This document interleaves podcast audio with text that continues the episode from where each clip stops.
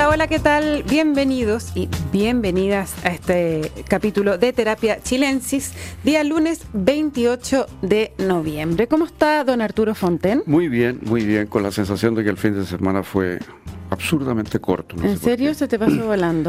Así. Lo lamento. Yo les voy a contar que... Eh, eh, en este momento en el estudio un señor desconocido que iba pasando por aquí abajo, le dijimos, oiga, usted tiene cara de que tiene algo interesante que decir. Vamos a ver si es verdad o no. Don Héctor Soto, un extraño de Terapia Chilensis. Muchísimas gracias por la invitación. Siempre se vuelve al lugar del crimen. Así es. Qué terrible. Oye, para mí ha sido una sorpresa total. Me acabo de enterar de esto y me alegra enormemente tener de nuevo a Héctor ya, aquí. pero vengo, vengo a cubrir a, a, a Andrés Benítez y trataré de estar a la altura. vamos a ver si lo logra, Héctor. ¿ah? Vamos, vamos, vamos a los temas. Vamos a los temas. Bueno, gracias, Héctor, de nuevo por venir. Tú sabes que a su casa no más llega, así que todas las veces que quiera. Bueno, tenemos eh, show de los camioneros. ¿no? Camioneros que, eh, show del gobierno, quizás por donde mm. uno quiera mirarlo, llegaron finalmente a una negociación. Eh, y algunos se descolgaron, entonces algunos de los camioneros, quiero decir de los gremios, se eh, descolgó el ministro Esteban Valenzuela hoy día salió a decir que los descolgados se descuelguen de la imbecilidad. Eh, a mí me gustaría que analizáramos un poco la decisión del gobierno de haber finalmente cedido a puntos importantes que exigían el gremio de los camioneros, como eh, paralizar las alzas del precio del diésel durante 120 días. Claro, porque si bien es cierto, el, el gobierno parece haberse endurecido sus posiciones, o sea, mm. eh, parece no querer traspasar las ofertas que hizo eh, inicialmente, la verdad es que esas ofertas iniciales ya son, a ver, son, son muy generosas y, y están significando que a ver, que el gremio, que el gremio de los camioneros se lleve en esta, en esta pasada la parte del león. Eh, es muy, es muy raro en un gobierno que se supone que tiene sensibilidad ecológica, ¿no es cierto? Eh, se allane a reducir, a rebajar eh, y a subsidiar el precio del diésel de la manera como lo está haciendo. Y lo está haciendo no solamente en beneficio del gremio de los camioneros, sino también en beneficio de todo todo aquel que consuma diésel. Todo aquel que consuma diésel y que y, y, que ojalá, digamos, hubiera una norma que nos fuera disuadiendo de, de consumir tanto diésel, mm. si es que queremos y si es que tenemos un compromiso verde, eh, un compromiso verde de palabra, pero también de acto. Bueno, este se ha demostrado que es uno de los temas más difíciles de la lucha contra el calentamiento global, porque todo el mundo sabe que este es un tema clave, que debería haber un impuesto, vimos lo que le pasó a Macron en Francia. Sí. Eh, eh, la gente en las encuestas todas dice yo quiero combatir el cambio climático, estoy dispuesto a hacer grandes sacrificios para eso. Claro. Pones un impuesto al diésel eh, y, y, se levanta el. Sí, se le olvida esta niñita, la sueca, ¿cómo se llamaba esa? Greta Thunberg, que tanto la. Nuestra Greta, claro. Habría que traerla aquí a, a, a que hable, hable con los camioneros. Pero en todo caso, en este caso no estamos hablando de un impuesto, sino que estamos simplemente de. Paralizar el de, alza. De, su, de, de, paralizar el alza que corresponde a la inflación de costos que se está produciendo por razones enteramente ajenas, que tienen que ver con la guerra de Ucrania, qué sé yo, y que son un dato. Y esto es lo que pasa cuando hay inflaciones altas, que es que empieza la dificultad para distribuir eh, el dolor. Parece, oye, que la mezcla entre inflación alta y gobiernos débiles es la peor. ¿eh? Parece que es grave, porque aquí también hay un tema de seguridad mezclado con el otro mm. tema. Pero lo que, se, lo que empieza a ocurrir cuando hay estas inflaciones altas es que viene la tentación de hacerlo gradual, que tiene, tiene, tiene su razón de ser, pero ese gradualismo muchas veces es lo que va postergando en definitiva el ajuste y va haciendo la inflación algo que empieza a No, y es muy difícil, y es muy difícil una vez que tú estableciste un subsidio que lo puedes quitar después. Es, esa es la parte complicada de esto. Eh, y esto revela que, que efectivamente el poder del gobierno es menor de lo que se cree en estas cosas. Y por otra parte, la realidad manda. O sea, aquí tenemos una vez más a Boric teniendo que enfrentar la realidad, digamos, de, lo que es gobernar de verdad. eh, es uno de los puntos donde esto ha aparecido, digamos, ¿no? Y, bueno. Sí, pero esto, el, el, tema de los camioneros también eh, es, es, un grupo de interés muy, muy fuerte y eh, es bien increíble que la primera propuesta incluía, ya estaban cediendo en parar el alza durante creo que 90 días. Yo creo que son cuatro meses. pero la primera ah, ya era 90 ah. días. Sí. Siguieron siete días más y consiguieron 120. Entonces al final uno dice como, eh, ¿hasta dónde se, se, eh, se, puede ceder hasta esos grupos de interés? ¿Cuál es el problema es la alternativa, porque se están vaciando los supermercados, empieza la escasez. Eh, eso es lo que ha pasado en es curioso, está pasando es curioso algunas autoridades de gobierno han emplazado a carabineros, ¿ya? a carabineros que eh, no sé, en el sentir de ellos, Carabineros no está haciendo todo lo que debiera a objeto de despejar las rutas. De despejar las rutas, exacto. Pero aún con las rutas despejadas, si los camiones están detenidos, eh, las mercaderías no llegan al supermercado, empieza a flotar el aceite, empieza a la leche. La cadena se va a las pailas. Además, José, que esta, esta presencia en las vermas de, cientos de camiones eh, tiene algo atemorizante, sin duda. De todas maneras. Sin duda. Además son camiones muy grandes, bastan muy poquitos camiones atravesados para producir un, corte total, digamos. entonces es como una espada de Damocles que tiene el, gobierno. Pero yo creo que esto, fíjate, es un, puede ser un anuncio complicado de lo que viene, porque aunque el próximo año se espera que la inflación caiga, puede llegar a 5, igual va a ser alta. Y los niveles de ingreso de la población están cayendo, van a seguir cayendo. Y esto se va acumulando. Eh, la gente tiene paciencia, pero durante un rato. Yo creo que pasado el primer año de gobierno, a Boric le van a empezar a exigir cosas que todavía no se le han exigido y va a haber mucha presión. Ahora, bien artero y bien temeraria la acción de los, de los camioneros eh, de hacer un paro en esta temporada, a estas alturas del año, ¿no? Cuando, cuando están pendientes tantos embarques de frutas y cuando, o sea, a ver, es ahora cuando más duele. Claro, es que lo que pasa con los estibadores, no sé, en enero, qué sé yo, te fijas, o sea, hay, hay con los pilotos de avión, hay, hay profesiones, hay actividades que tienen esta capacidad de estrangular la economía en ciertos momentos. Esto pasa en todas partes del mundo y consiguen consiguen este tipo de preventa, digamos.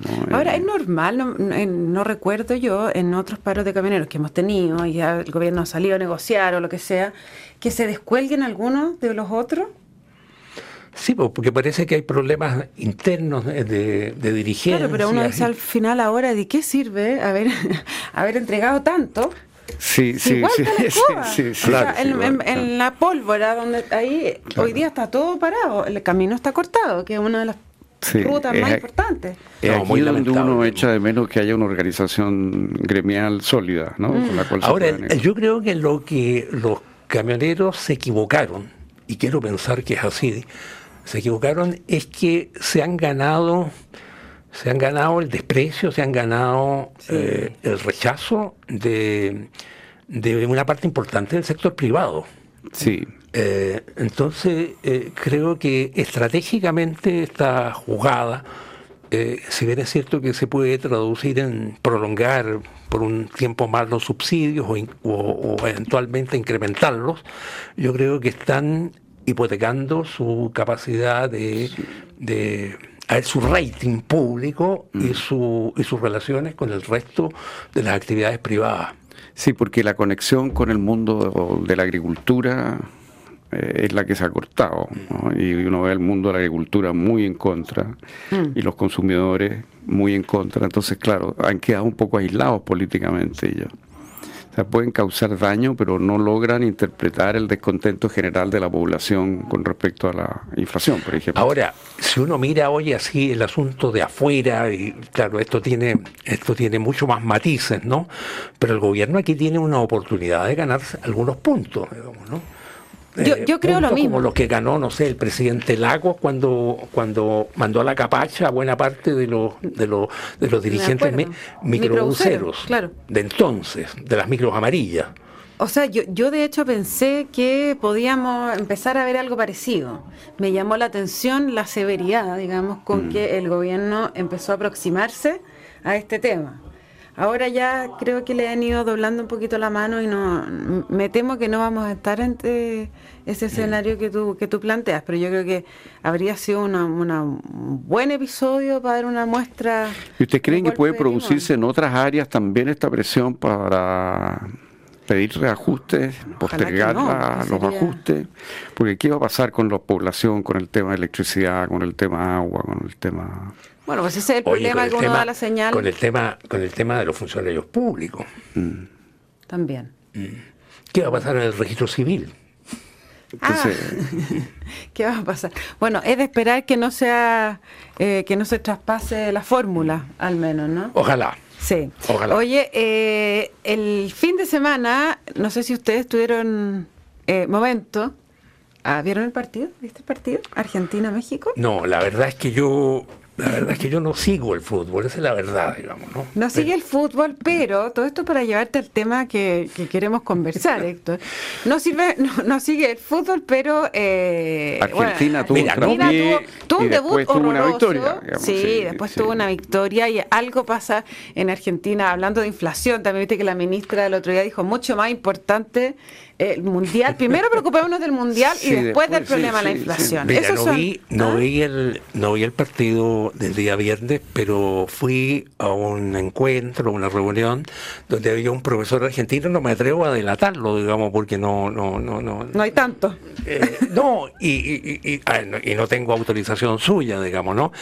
Y, este profesor expresó su, su saturación, su agotamiento con toda esta, con todo este culto y esta, esta, esta adicción argentina al fútbol que, que, que, que, ha, ver, que ha llegado a unos niveles a ver, hiperbólicos, hiperbólicos en términos de en términos de culto, en términos de de animismo, de, de, fanatismo, de, de, de, de, de flaiterío, de, de, matonaje, de, de, descontrol, eh, que es un modelo, que es un modelo, que es un modelo de la adicción argentina al fútbol es un modelo, además un modelo muy exitoso mundialmente. Argentina ya lo exportó al resto de América Latina, lo exportó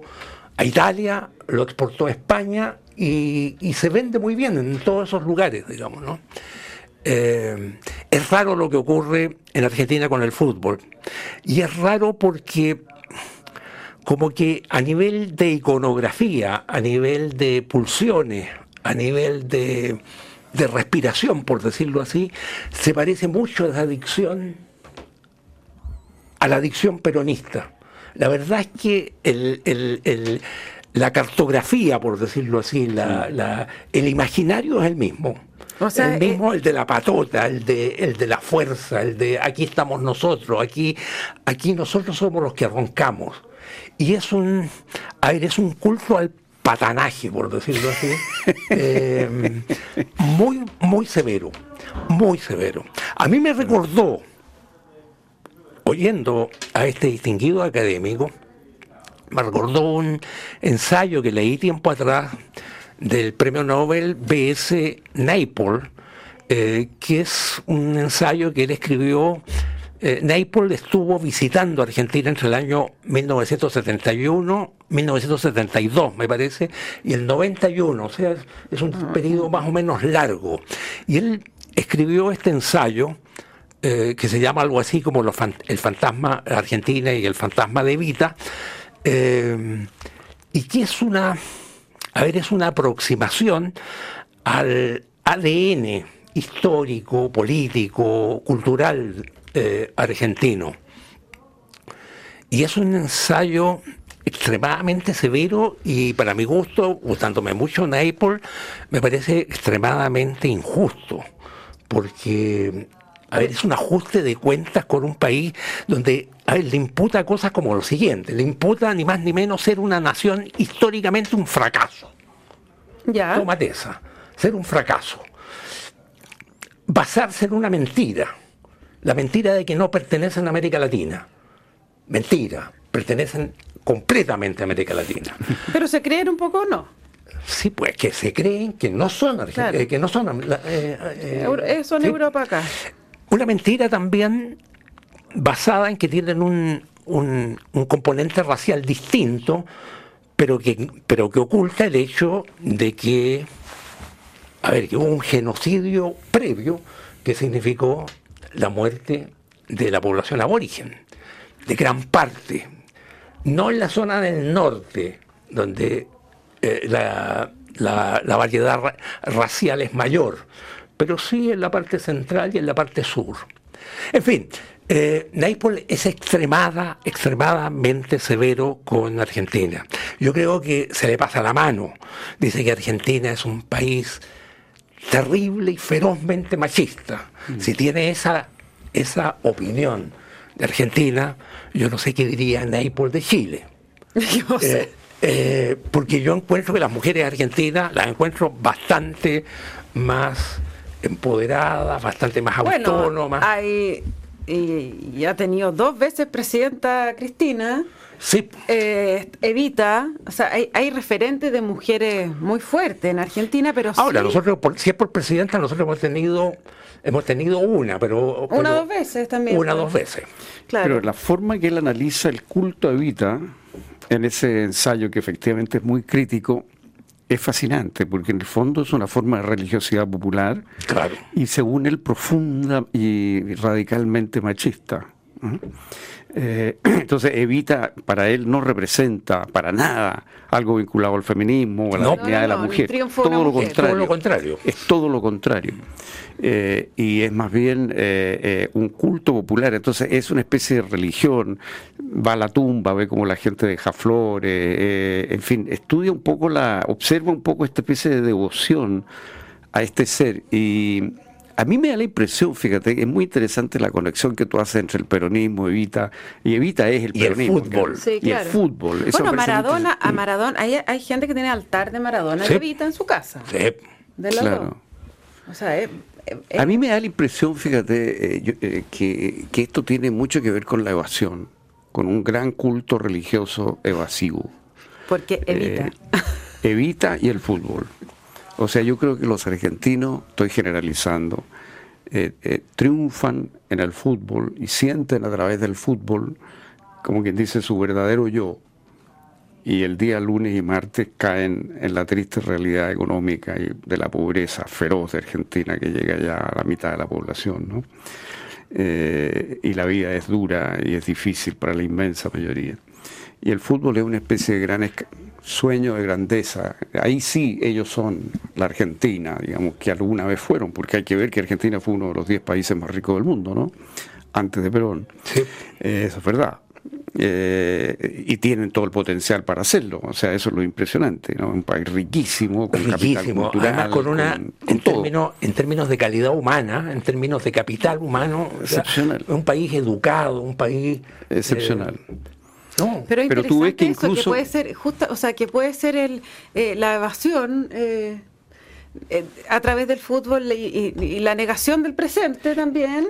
La alienación, diría. La alienación. La, forma de alienación, claro. ahí ellos sí cumplen sus sueños, te fijas, también con el polo, también ahí cumplen sus sueños porque el talento que tienen es extraordinario en las cosas más variadas. argentinos hay destacados en todas las áreas. Eh, están además con una fuga de cerebros impresionante, de hace muchos años. Este ensayo, este ensayo de Naipaul, que yo lo releí hace poco tiempo, Arturo, eh, tiene la ventaja de, recoger eh, varias conversaciones de Naipaul con Borges.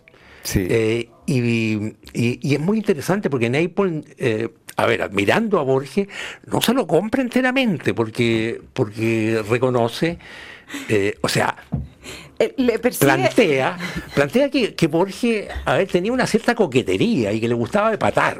Mm. Entonces le gustaba decir frases frases. Cancherito. Sí, pues frases para, para patar a, la, a la bourgeois. Le gustaba decir que, que la democracia es un es un, un abuso de la estadística, Claro. Claro, cosas así, estas, estas butadas de, Eh, pero es muy bueno. Eh, pero como que me da la impresión, yo, soy de aquí la ignorante que no lo leí yo, por supuesto, pero que el ensayista de alguna manera lo que nos quiere decir es que detrás de todo siempre en los argentinos se cuela algo medio chanta. ¿O no? Eso es lo que les, Sí, que no hay que tomárselo literalmente. A eso voy, porque efectivamente eh, son los más guapos de América Latina. Pero como dice Héctor, eh, ¿cuál es la letra chica? Bueno, si se echaron a todos antes, a todos los aborígenes, eh, después llegan ellos. Hay como unas letras chicas en los argentinos, ¿no? Y asiento así en varias de las bueno, ellos, ellos eh, mataron una infinidad de mapuches, Sí. Ahí fue la gran matanza del mundo mapuche que había ahí, porque el mundo mapuche estaba a los dos lados y allá era muy importante. Pero hacia el norte, claro, están lo que ellos despectivamente llaman las cabecitas negras, ¿no? Mm. Eh, ahí la población es muchísimo más mezclada. Hay que pensar de que, claro, uno tiende a, extrapolar un poco lo que es Buenos Aires, lo que es esa zona, pero en realidad el resto de Argentina es bastante distinto y se parece bastante más al resto de América Latina. Ahora, en educación, claro, ellos tienen una capa muy educada, pero tú ves que en las pruebas internacionales no les va bien tampoco. Yo en vísperas de, en vísperas de, de los disturbios del 2001, tuve la oportunidad de ir a Buenos Aires y me tocó ir a una marcha eh, peronista muy, muy, muy enorme, pero gigantesca, y donde vi tipos humanos que que yo pensaba que eran propios del neolítico, una cosa así. No, una, era una Argentina que uno normalmente no ve en, la, en las calles de Buenos mm. Aires. Eh, y claro, eh, Apareció la real. Apareció ahí, no sé dónde está esa gente, no sé. No. O sea, a nosotros nos hace falta un, un, goterón argentino, encuentro yo, porque así como ellos tienen este orgullo, esta satisfacción que, que se sobrepone a todos los desastres, nosotros estamos en el otro extremo. Acaba de salir un estudio internacional publicado en la revista a la cual Héctor está suscrito hace muchos años, que se llama The Lancet, eh, en la cual... Esa es de la pandemia, se me hace, eh, Sí, pero Sergio, eh, Héctor estaba hace muchos años. Porque hay un chiste interno Hace muchas otras revistas. hace muchas otras revistas, claro. Hace muchas otras. Hay una talla interna que no estoy descifrando. Pero... pero eh, en, esta, en esta revista se ha publicado un estudio comparativo de los sistemas de salud de del mundo eh, y dentro de ello América Latina. Y Chile queda como teniendo lejos el mejor sistema de salud de América Latina, muy superior a Argentina, México, a Bolivia, a Uruguay, a todos los países de América Latina. Eh, y un estudio muy serio considerando todos los tipos de factores, de atención, qué sé yo.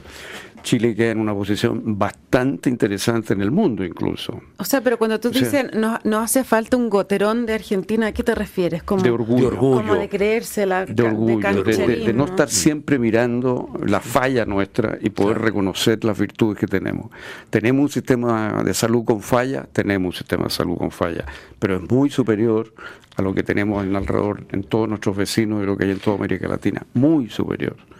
Eso no hay conciencia de eso en Chile en general. Más bien tendemos a, focalizarnos en el problema. Los argentinos, pues, los argentinos ganan un partido de rugby y, ya, con eso tienen el mes completo de felicidad, digamos. Porque también son muy buenos por el rugby, digamos. Excelente. Excelente. Bueno, y tienen a Borges. Pues, tienen, ah, tienen a Borges. Tienen, a Bioy Casares. Tienen, qué sé yo. Tienen a Pampita. Tienen a Pampita. tienen a Darín. Tienen a Darín. Tienen a Darín. Ahora, las observaciones de Naipol sobre Borges, eh, eh Naipol era un hombre inteligentísimo y, yo creo que tienen mucha astucia, porque a diferencia de casi todos los que entrevistaron y conversaron largo con Borges, eh, él, él, no se lo compra entero, digamos, él mantiene una cierta distancia, ¿no? Mm. Y a mi juicio, eso, eh, yo cuando después leí el diario, las notas que iba tomando Bioy Casares de sus conversaciones con Borges, me acordé de Naipol, porque, porque en esas conversaciones privadas que, que, mostró Bioy Casares, se ve un Borges un poco distinto, ¿no? Con bastante más envidia, con bastante más rabia, como que lo logró revelar un poquito más. Sí, no era tan olímpico, no era tan. Sí, tiene muchos momentos en los cuales tú ves que le está atacando gente, eh, que está como. O sea, tiene una actitud en esos diálogos con Bioy eh, muy peyorativa, Borges, eh, con mucho menos humor que lo que salía hacia afuera, donde también a veces había una actitud peyorativa, pero siempre con un ingenio extraordinario. ¿no? O él tenía un sentido del público, pero en la intimidad de Bioy, él, eh, yo creo que mostró más, unos aspectos más vulnerables como ser humano, como más, una cierta pequeñez que a mí me impresionó como, como respecto de los demás escritores, respecto de las demás personas. Eh, bueno, hay cosas terribles que cuenta ahí. De se le encuentran dos cosas, la pedantería del intelectual y la pedantería del argentino. Yo creo que, ¿ah? Perdóneme que le diga, pero estar ahí eh, es potenciado. Mm. Potenciado pedantería, así que bueno, harto mérito que vio Casares Ahora, lo ustedes no ven, no ven una similitud entre eh, la estética de, la hinchada argentina y la, y la estética peronista o no? ¿No ven una, una cierta correlación? Mm. Yo creo que es totalmente. Totalmente. Porque, porque además la política argentina y, la, y el peronismo ha ocupado el fútbol durante toda su historia, no toda, pero muy mucho. Hay una, hay un, hay un, son como primos hermanos, hay una cosa sanguínea entre el fútbol y el peronismo que es muy y es eh. duro decirlo así. algo de eso, algo de esa de esas prácticas, de esos ritos, de esa, de esa, de esa liturgia, está también presente en la mafia italiana. sí. Algo de eso hay, digamos. Sí. Yo creo que la influencia italiana ha sido grande en Argentina y las dificultades políticas que tiene Italia a uno le recuerdan un poco las que tiene Argentina. Eh, son países que inexplicablemente tienen una dificultad enorme para darse gobiernos mínimamente estables. Y sí, eh, eh, yo pienso que hay mucha de esa, de, esa, de esa influencia. Y lo otro es la corrupción, ¿verdad? Argentina es un país de una corrupción verdaderamente inverosímil. Eh, y eso, eso también se da en Italia, digamos, en menor grado tal vez. No, pero pensaba en lo que dice también Héctor, esto del, o sea, lo de la declaración de la ministra de Economía o de Hacienda, ya ni me acuerdo qué era, la semana pasada. Trabajo. Del trabajo, diciendo que primero el mundial y luego la inflación. O sea, ¿qué conexión más clara podemos ver entre, la política y el fútbol en ese país? Es el uso del fútbol para efecto de tapar a la vicepresidenta diciendo, digamos, porque está, está desconforme con, las causas con las causas que se han iniciado en su contra y dice hay que apretar a los jueces. hay, que, apretar, a los jueces. Es una cosa impresionante. Es impresionante. Y claro, con este mundial el gobierno tiene la posibilidad de que el tema político se hunda por, un, por unas semanas, digamos.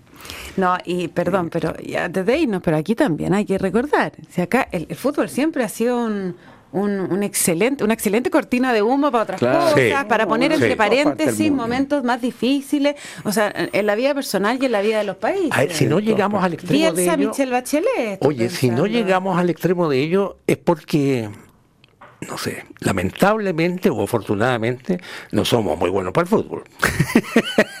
sí, o sea, porque si fuéramos buenos, o sea, yo creo que en este momento, digamos, a, ver, a, mí me habrían, a mí me habrían tirado ya balcón abajo. Ya, pero nos habrían... Si Chile estuviera ahí ganando, claro. Sí. Sí, pero nos falta pasión.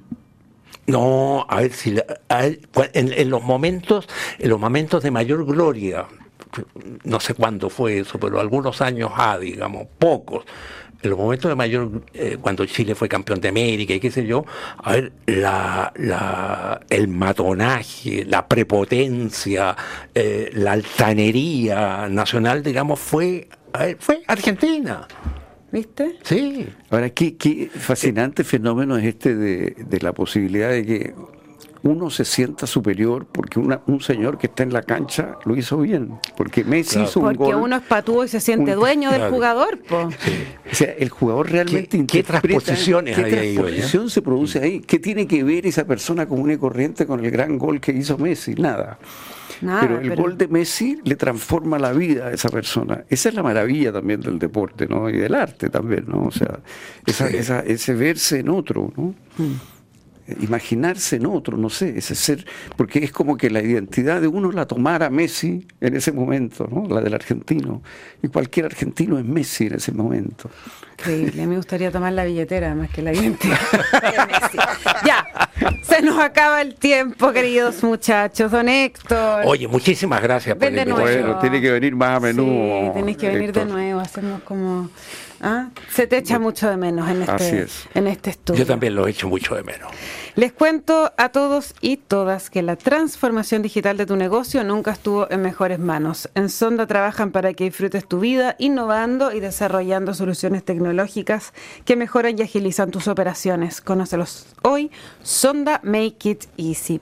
No se vaya de Radio Duna porque a continuación información privilegiada al cierre y luego sintonía crónica Epitafios junto a Bárbara Espejo y Rodrigo Santa María. Arturo Fonten, Héctor Soto, como siempre, mega placer estar sentado entre ustedes dos. Que estén muy bien.